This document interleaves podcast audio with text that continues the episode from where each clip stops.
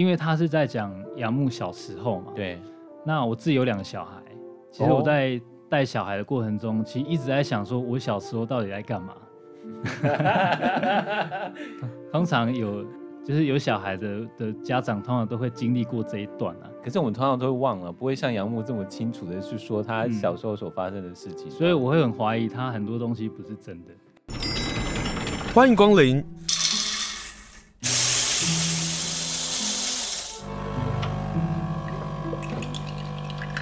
今天的盛情款待，请享用。今天呢，我们要跟大家分享一本书，然后也要跟大家分享一个展览。这个展览呢，叫做《Okan 诗的端倪》。那现在在花创以及郭子旧的音乐文化馆呢，有两场地的一个展出。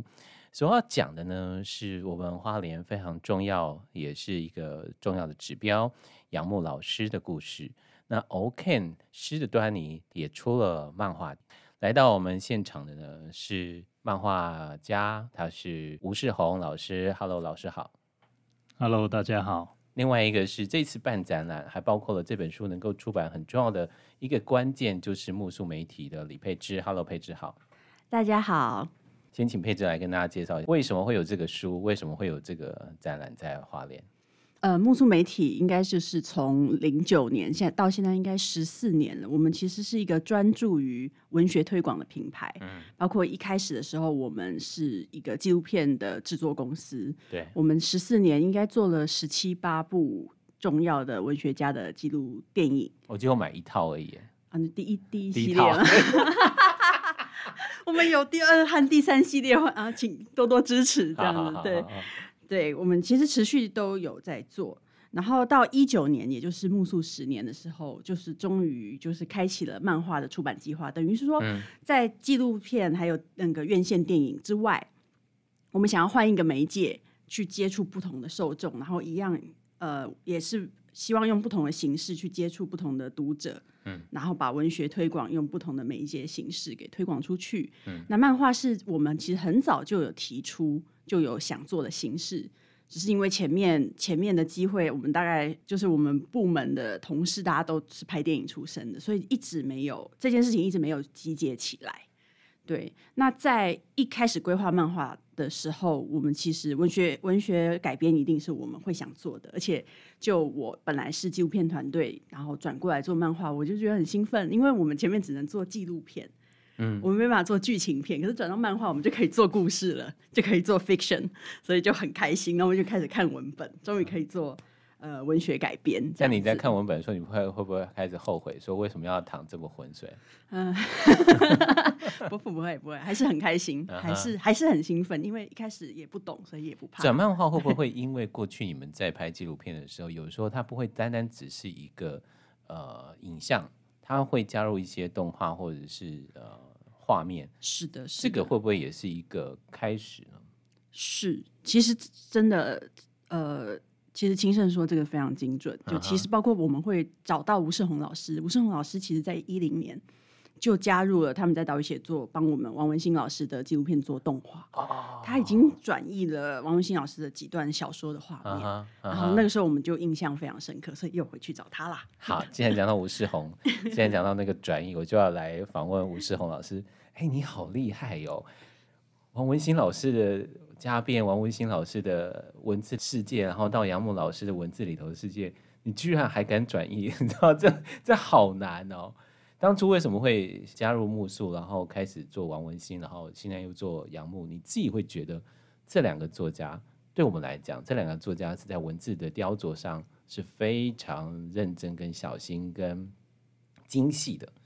可是对于你自己在做创作，然后转译的时候，我相信它会是一个非常大的挑战，会是这样吗？嗯，一零年的时候，那时候做王文新老师的作品，然后。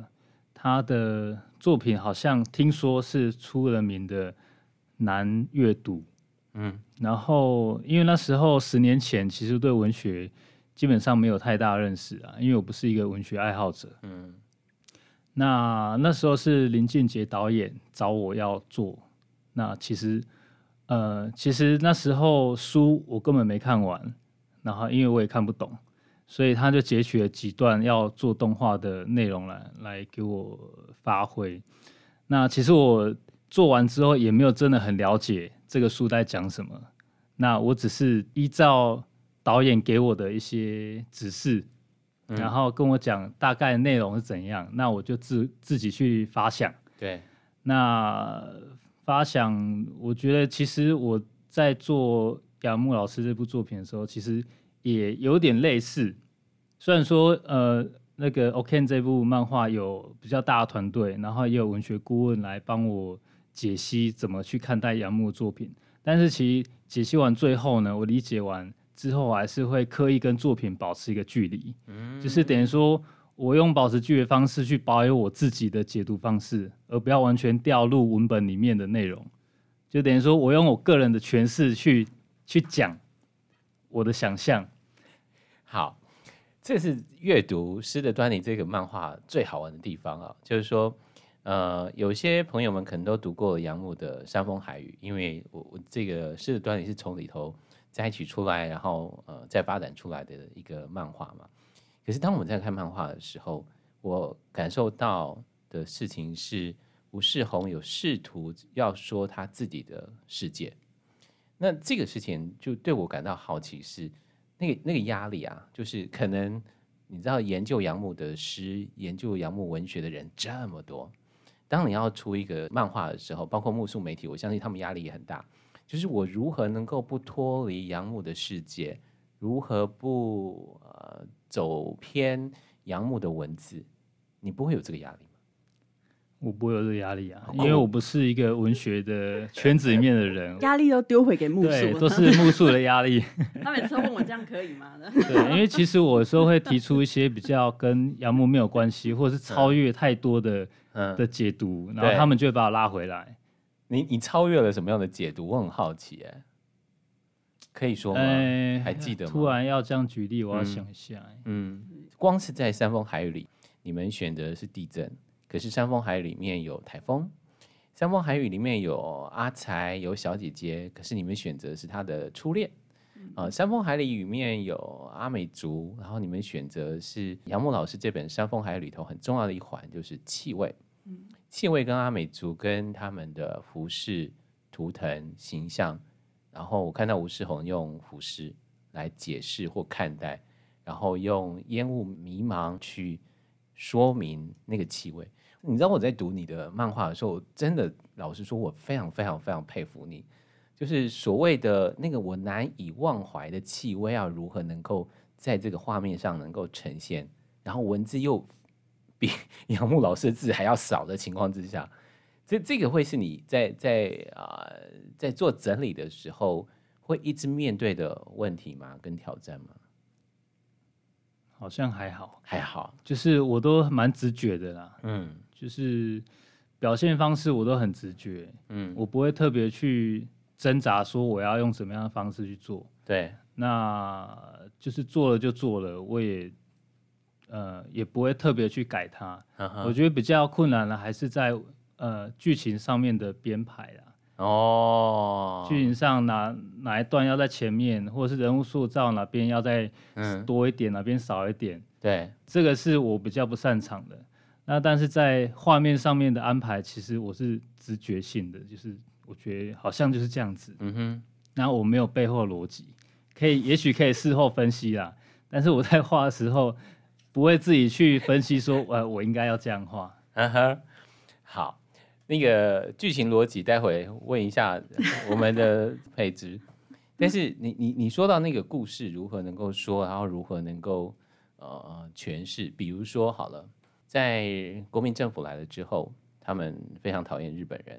按照杨牧老师跟《诗的端倪》这个漫画里头，大概是这么写的啊。然后，于是要收刮所有的日本的武士刀。在杨牧的书里头的那个武士刀，它只有短短的几行字而已。可是你们却把杨牧的这段的文字，然后跟他的童年，因为这武士刀对杨牧老师是另外一个童年的结束。可是你你们把这个他的童年跟这个武士刀的关系给他拉长了，呃，大概有两三页。那这件事情是你们自己想要增加的故事的桥段吗？武士刀这个点，应该是在我们改编的第二阶段的时候，想要增加呃关于呃大概七十年前，就是就是台湾的社会的现状，我们加了一些文史资料，因为我们第二阶段的改编、嗯、等于是二一年，就是有了法籍顾问的加入以后，对对，然后他是希望多一点文史的线索，哦、所以。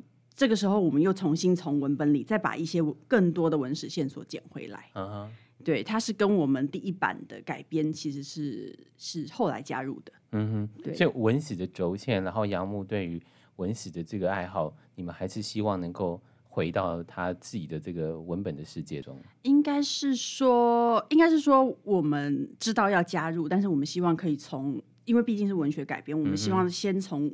杨牧老师本来就有梳理的部分，对，去加入。如果刚好跟我们有想加入的东西有符合，嗯，那就采用了杨牧老师的，这样会更贴合文本。好，那既然呃佩芝说呃这个要配合文本，那我们来来聊刚刚思宏讲到的那个故事的轴线要怎么说？哦、这个这个是完全打破了山风海雨的说故事的程序。是的，嗯，应该是说我们面对任何文学改编要转移到漫画，应该是说转移到任何不同的艺术媒介的话，对，其实每一个艺术媒介的叙事方式都差异非常大。就像是小说改编成电影，它的所有的叙事也会重新拆解，重新拆解，对，对，对，一定没有办法直接转译。即使你遇到画面感那么强，像《山峰海雨》这样的作品，嗯，我们不可能就是从第一页到。最后一页就是这样子把图给拼出来，因为这样子的话，我们其实极力避免就是让我们的画家做一个插画，做一个嗯那个散文或小说的插画的角色，因为不可能这样子的画面拼起来以后会变成图像叙事，嗯哼，所以我们一定是把它打回抽象面去去找它的大架构。我们如果要做故事漫画的话，一定是要找。一定是要找我们要从哪里开始，然后要找一个明确的事件来叙事。嗯，事件找到了以后，我们一定要结尾在一个高潮，然后最后主角如何成长。我们要先找到能够做这件事情的故事线，对，我们才能够去拼凑里面有的画面。所以你们刚开始的故事线就是从。呃，日治时期的美军轰炸作为一个开始，其实这部作品做的过程，我们其实是倒过来的。我们是真的是从诗的端倪开始做的。哦、我们一开始就是找到花莲的，就是黑色的春天大地震，对这件事情，因为大地震这件事情导致艺术启蒙是在山风海雨里面相对来说完整的有头有尾，然后有有明显感触的事。因为大部分的事件虽然杨牧老师都有描写，而且他会拆散在各章节里。这是很麻烦的事情，就是你们要改编上很 痛苦的地方，包括我们自己要做访问，想说完蛋了，他弹那个武士刀，他弹什么东西，我必须要回头回头回头去抓看看，还找到找不到那个蛛丝马迹这样啊？对，我们不是照这个逻辑去做的，啊、我们是真的是倒过来做的。对，对，我们先把大地震架构好，然后把那个艺术的追求这个主题奠定好，再往前加一点，往后加一点。对，我们其实是这样做的。哦，oh. 对，然后所以在世宏改编的第一版的分镜剧本里面，其实我们比较专注于在讲内心世界、艺术家的追求跟创作为什么会成为一个诗人这件事情。嗯哼，相对来说，我们后来才加上，比如说美军轰炸的部分，对，加上国民政府来台的部分，这个都是比较后面我们才来强调的。对，对，然后包括您说到的武士刀的部分，嗯哼嗯哼对，这个都是后续才增加的剧情，希望能够。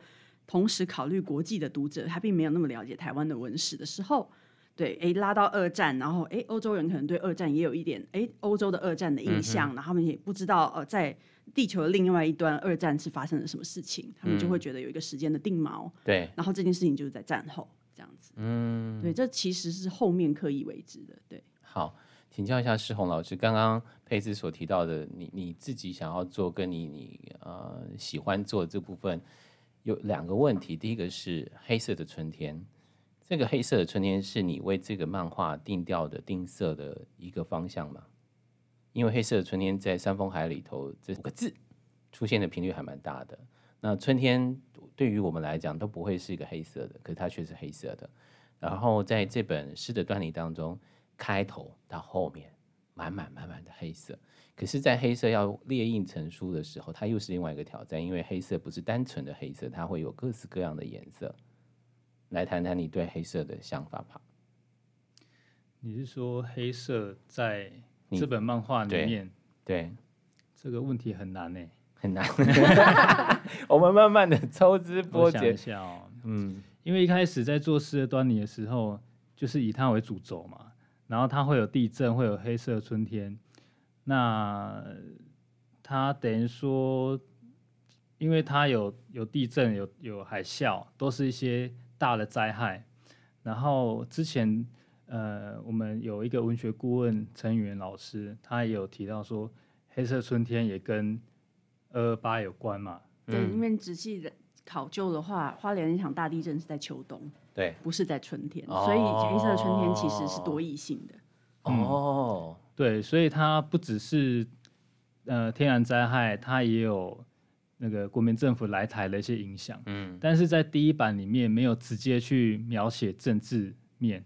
因为这个是我一开始想要避开的，嗯哼，就是我在第一个版本里面，我避开所有的时代背景，所有的呃比较明确的指示。我一直以为二八是你们故意要放进去的，没有没没想到一开始就先把它摒除在外啊。对，因为一开始还没有这么大团队的时候，是我主要是我跟佩芝在讨论嘛。那因为编剧本身这件事情不是我非常擅长的，但是我。我刻意避开那些需要去找很多文史资料的正确性的，然后明确指示的东西，我都把它避开，因为对我来说比较可以负荷。嗯哼，呃，因为太多会超出我能力范围了，嗯、所以我都做一些比较抽象的，然后呃内心独白的。嗯，在文字里面很多不是非常明确指示指示某一个东西的东西，那我都把它全部抓过来用，因为我。嗯重点就是要去讲说，这个 OK 他为什么要去追寻文学艺术？对，我只我只讲这件事情。对，那黑色春天我在一开始在做的时候，我没有直接去讲说它跟政治有关，我只是用我的视觉，因为它是一个冲击性的东西，嗯，不管是天然灾害或者是二二八这种事件，都是非常冲击，所以我只专心在视觉上面的冲击要怎么去表现。嗯嗯，那。那表现表现的意义是什么？就是就读者自己去想。嗯，后来才有呃比较明确是去讲说政府来台的影响，国民政府的影响，然后日军或是美军在台湾的一些影响，哦、这些都是后来才加上去的。这，这个就是为了让呃读者，尤其是西方读者，更容易去进入故事。因为我第一个版本其实没有太多的故事线。对。它是比较诗意的，比较抽象的，嗯、哼但后来改变是为了让读者更好阅读，对，所以才加了一些很明确的故事进来。嗯，但也因为啊、呃，你们先想到欧美，可是像这样的一个故事线的调整，对于一般读者来讲是更方便的，因为并不是每一个人都读过杨牧，好，特别是在花莲，我们说花莲，呃，杨牧是花莲的诗人，是花莲的作家，可是你真问花莲人有多少人读过杨牧？也是很少很少的，但当这个漫画出版了，有机会让我们开始认识杨牧，要用什么方式呢？就透过你们重新编辑出来的呃故事的轴线，我们开始进入到杨牧，对于他来讲，他如何回忆他童年所发生的那几年的故事，而拉起出我们你们刚刚讲到的，他后来启发他对于艺术这个想法。访问的是吴世宏老师，他是漫画家。那他最近跟木素呃出版了一本改编自杨牧老师的书，他所出版的这个漫画叫做《OK 诗的端倪》啊。访问的是吴世宏老师以及木素媒体的李佩芝。在《山风海雨》中有一段文字，我可以特别说给大家听。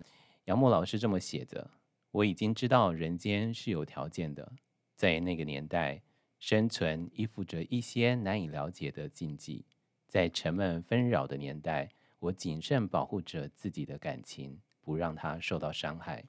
无论走到什么地方，似乎你都会遭遇到严厉的规范，大半可能和行为方式有关，例如步伐的快慢和坐的姿势，随时有人监视着你，并且不厌烦地修正你，大声斥责，甚至有时候。会举起手臂长的长鞭抽打，或者叫你走进讲台边，重重的拿他的拳头敲你幼小的前额，或者忽然从黑板槽里抄起一截粉饼，飞直到你的胸前。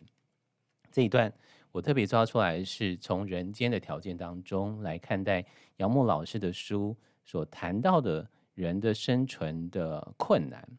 世宏老师，你对于啊杨牧的文学作品，你刚刚说到你一开始就对于他的内心世界感到好奇啊。比如说，我先聊聊聊爱情好了，就是这个爱情的懵懂。你会用红色，然后你会用花朵。你知道在，在过去的艺术界里头，用花朵大概会去碰触的是女性的感情。女性的性，可是我我我看到你是用这种恐惧的方式，或是用花的方式去去说杨牧对一个他所喜欢女生的这个爱情的发展，这个这个可不可以聊聊你这样的一个设计？爱情跟红色跟花，嗯、我就是很直觉的联想了。对，然后在书本里面其实也有提到很多植物，嗯。呃，不只是跟爱情有关的植物，在周边景色描写有写到很多很多的植物，然后里面也有提到金鱼，嗯，所以其实我就是把书里面的一些意象，我把觉得适合用的，我全部把它拼凑在一起，嗯，然后组组成一个画面。但是我在在描写爱情的时候，我后来去看我的画，就是我都是画完之后回头来再去感受这个东西啊。所以感受这画面的时候，就是有一幅画是呃那个女孩坐在窗边，背景窗外有金鱼有花，就是它不是完全的唯美漂亮的那一种，它其实有一点带一点点危险性。嗯，所以我后来在看的时候发现说，哎，这样子其实也蛮符合呃仰慕在看待爱情、嗯、看待性这个东西，跟整个时代它其实是有一点呼应的。它的颜色，它不是非常的饱和的红，嗯，跟鲜艳，对，它其实有一点，甚至有一点阴沉，一点点带了一点这样子的味道在，它不是完全的美好，嗯，所以呃，但是我在画的当下是没有这样的意识的，就是我在重新编，呃，排列这些画面的时候，发现说，哎，这样子的表现方式还不错，对，所以我就保留下来，因为这个是非常早期的画，嗯，那我觉得。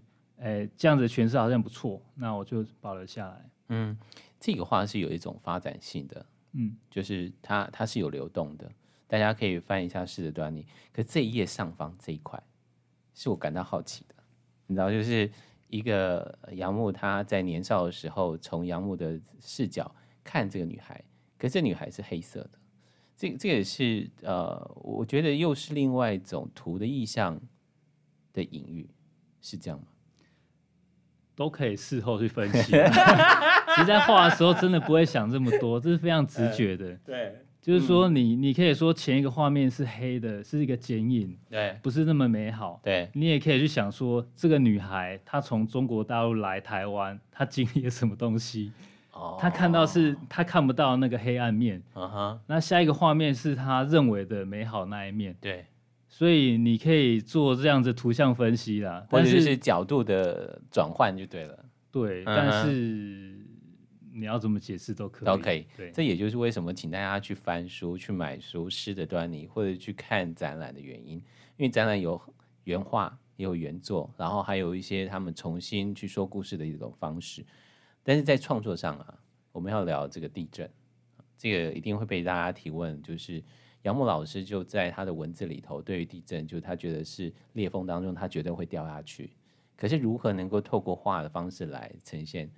我因为我有看到展览里头有这个原来的这个创作，你是用丝画的方式去说那个裂缝，来谈谈这个嗯寻找吧，或者是比如说我我看过郑文老师的纪录片，我不知道郑文老师会不会对你有受影响，就是要如何能够。说一个故事要如何去画一个画，它不会单方的只是水彩、油画这种创作，它可以加入很多的想法跟创意。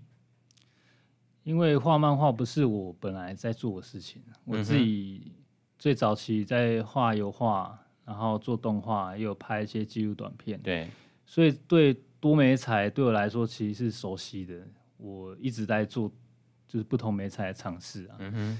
所以在画漫画的时候，我也会习惯用这样的方式去想，就是我不希望说我的画只是纯粹的画，我可以去玩一些其他东西。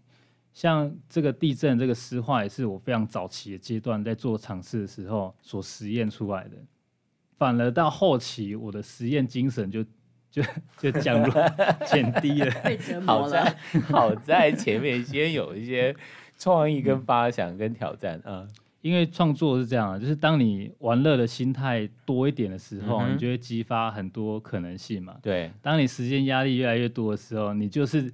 把你原本会的东西表现出来就好了，你没有多的余裕再去想其他的。嗯哼，所以很多我觉得不错的画面都是早期所做出来的。嗯嗯，所以在表现地震的时候呢，也是在想说，呃，文字上描写就是地板裂开，人掉下去。那我当然也可以画地板裂开。嗯，但是因为这个是心理的投射嘛，它不是一个真的会裂开的。对，所以我才把人撕开。嗯，把主角。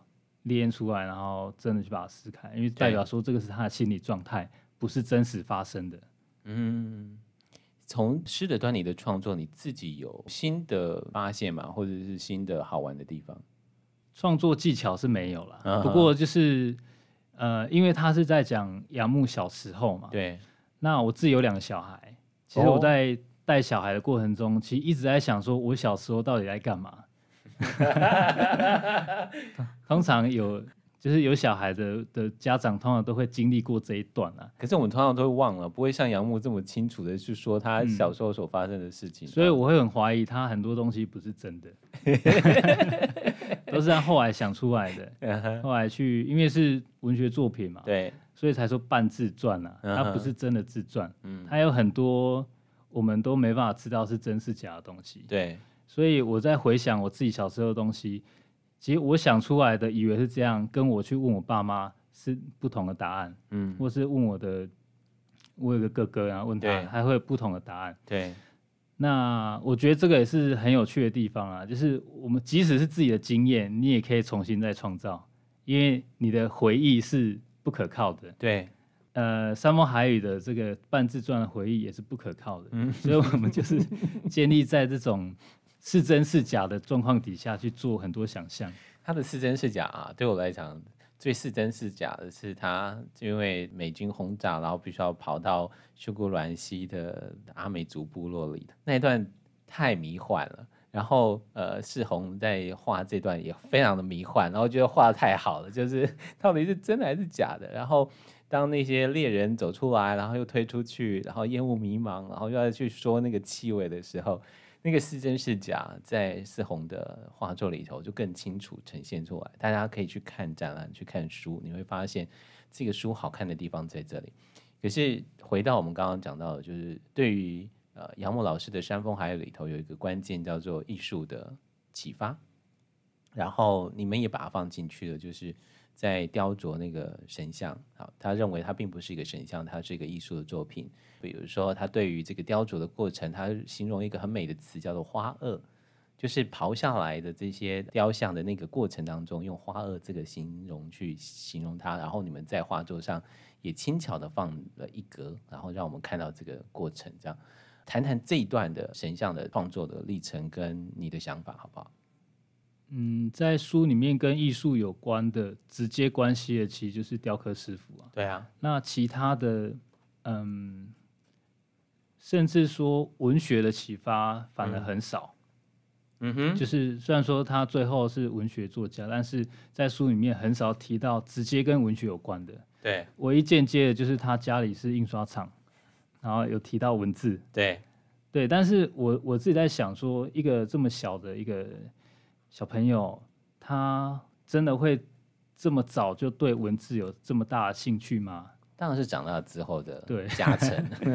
所以，其实，在一个艺术启蒙的过程中，其实生活中的各个经验都是一种启蒙，不会是只有文字。对，所以不管是文字，呃，自然灾害，或者是对性，或者是他家人对他的教养。嗯哼，比如说他爸妈，他爸爸对于文字，他觉得日本字跟中文都很美。对，它的发音也都很美。对，这个东西其实是潜移默化在家庭教育里面的。嗯，那这个可能不会让杨牧小时候直接去想说，好，那我要成为文学作家，而是说有这样子美的基底在他的身体里面。然后当他遇到这个雕刻师傅的时候，他是眼睛直接看到一种美，所以他就会直接，因为他本身已经有美的 DNA 在里面了，嗯、他又看到美的雕雕塑品，他就会直接做连接。嗯，所以呃，为什么他是一个特别小孩？为什么其他小孩看到雕刻品不会有这样子的反应？他会，对，是因为他除了先天，他就是一个善于观察的人，跟他家庭教育有关系。嗯、我我在书里面是这样去去诠释啊。对，所以当他遇到这个呃雕刻师傅的时候，呃，有一段也是呃，他对雕刻师傅讲了一些他经历到了很多他无法理解的事情。然后这个师傅就会对他有一点点开导了，嗯、哼哼就是有一种心灵上面的开导，让他知道怎么去看待世界。所以也是呃用这样子的事件呢，去带呃让这个整个叙事线呢带往艺术的那一块。嗯，我发现你们好厉害哦，就把那个叙事线，把这个孩子的杨牧年少的。那个心情的转折，包括对世界的矛盾，包括所谓的超能巨大的神的存在或多神的存在，透过这个漫画呈现出来。然后讲到这个雕像的创作，我有个画啊，就有点像是出神入化的这样这一种云腾的方式来呈现，我觉得好好玩哦，就是看漫画的乐趣。但是我要两个图来对照哦，一个是杨牧所看到的这个世界，他正在在雕琢圣像。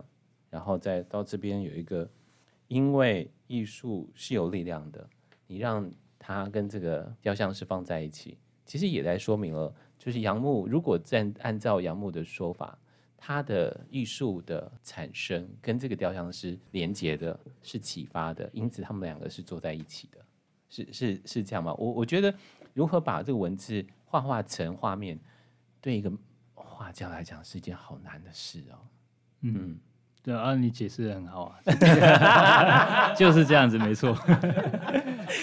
好烦哦！今天访问是吴世宏，是端倪。我试着要多挖一点他对创作的想法哈，和大家来分享。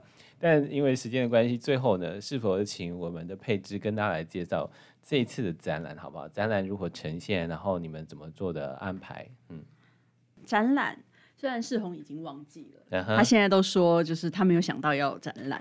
但其实他跟我第一次见面的时候，他就有问可以有展览吗？所以我就一直把这件事情 放在心里。谢谢世宏，我们才有机会看到原画。要看原画是一件很爽的事哎。这个应该是二零年春天的事情，然后等到二一年春天，他真的画的如火如荼的时候，他画的很烦躁的时候，我说那世宏，那那个展览，他就说。为什么要办展览？说我画的这些东西都都不能展，因为他是他是办手绘办店会嘛，就有很多都半成品。对对对，给大家看这个干嘛呢？我就那个时候就知道哦，然后就觉得，可是我好像有答应过他，所以就一直发放在心上这样子。对对对，谢谢你的答应，谢谢你的记得。那我们当然前面也是要。在又有有有，有在找一些在场刊，在想说可以放在哪里比较适合，因为这部作品它的画风，它的画风的选择也好，故说的故事也好。呃，年呃客群年龄层也好，都不是主流的漫画。嗯哼，所以其实我们有时候会觉得，好像我们去一些主流的漫画的场合，好像又没有那么的合，客群好像也不对，就其实是蛮困难的。然后一开始，因为世宏他是师大美术系，呃，台师大美术系毕业的嘛。哦，谢谢您补充了这个重要的资料。是的，对，所以我们也有回去台师大问问看，说有没有适合的，因为他是优秀校友嘛。就有没有适合的场地这样子？嗯、然后那时候台师大徐永卫老师就是给我们非常好的建议，就是找一个日式的房子。他他那时候是推荐了台师大有一个很漂亮，也是很漂整理的很漂亮梁实秋故居。好哦，我知道那个。对，对，它虽然在比较巷子里面，其实比稍微。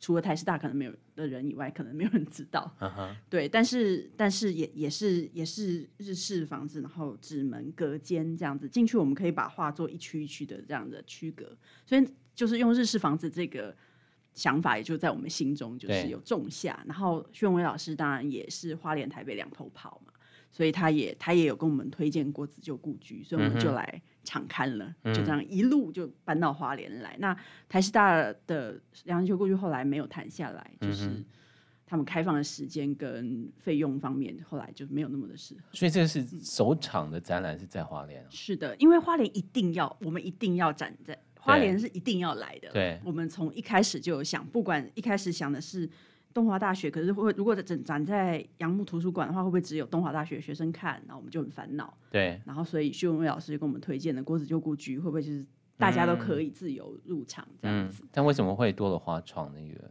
场地？哎呀，花创的场地要谢谢奇力创新，谢谢冠宇，就是帮我们帮我们，我们我们没有想到能够有花创这么大这么好的场地。对。对，因为我们一开始也没有那么的熟悉花莲的在地的资源，嗯哼，我们只是知道我们一定杨牧老师的一定有有一个展场要在花莲，对，嗯，然后该怎么做，我们其实很茫然的。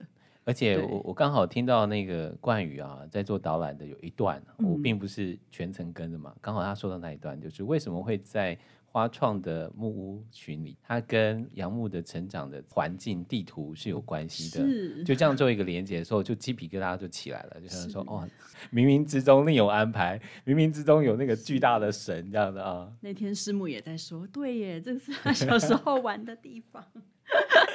我们就 可惜西不见了，西不见了，西不见变马路了。对对对，但这也是希望大家能够去看这个展览哦。就是也许我们对于杨牧是不熟悉的，也许你没有看过杨牧的诗，但是你至少听过他的名字。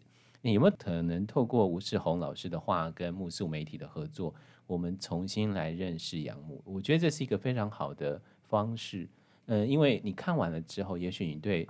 他的呃文学有兴趣，进而阅读，就像是吴世宏刚刚说，他就觉得他就把它当成故事书阅读啊，并不会这么的困难。可是当你阅读的话，你发现其实杨牧的散文里头有许多的诗的句子，他可能会有很短很短的几个字堆叠出他自己想要说的事情，这是杨牧的文学的在散文创作者上的一个特色。但这都是我们慢慢慢慢慢的读，可是有人很认真。很用心的画成画的时候，他已经把那个杨牧里头那些无法清楚说明的，用画的方式去呈现出来了。而诗意，我觉得吴世宏老师的创作又是让这个诗意呢达到了更好的一个境界。今天非常谢谢两位接受访问，谢谢。有要补充的吗？没有。啊，就请大家就务必啊去花创这里走走，去看呃 OK 诗的端倪的展览，也请大家务必去买由木树媒体去出版的这本书 OK 诗的端倪，原著是杨牧，漫画是吴世宏，谢谢两位，谢谢，谢谢谢谢精神。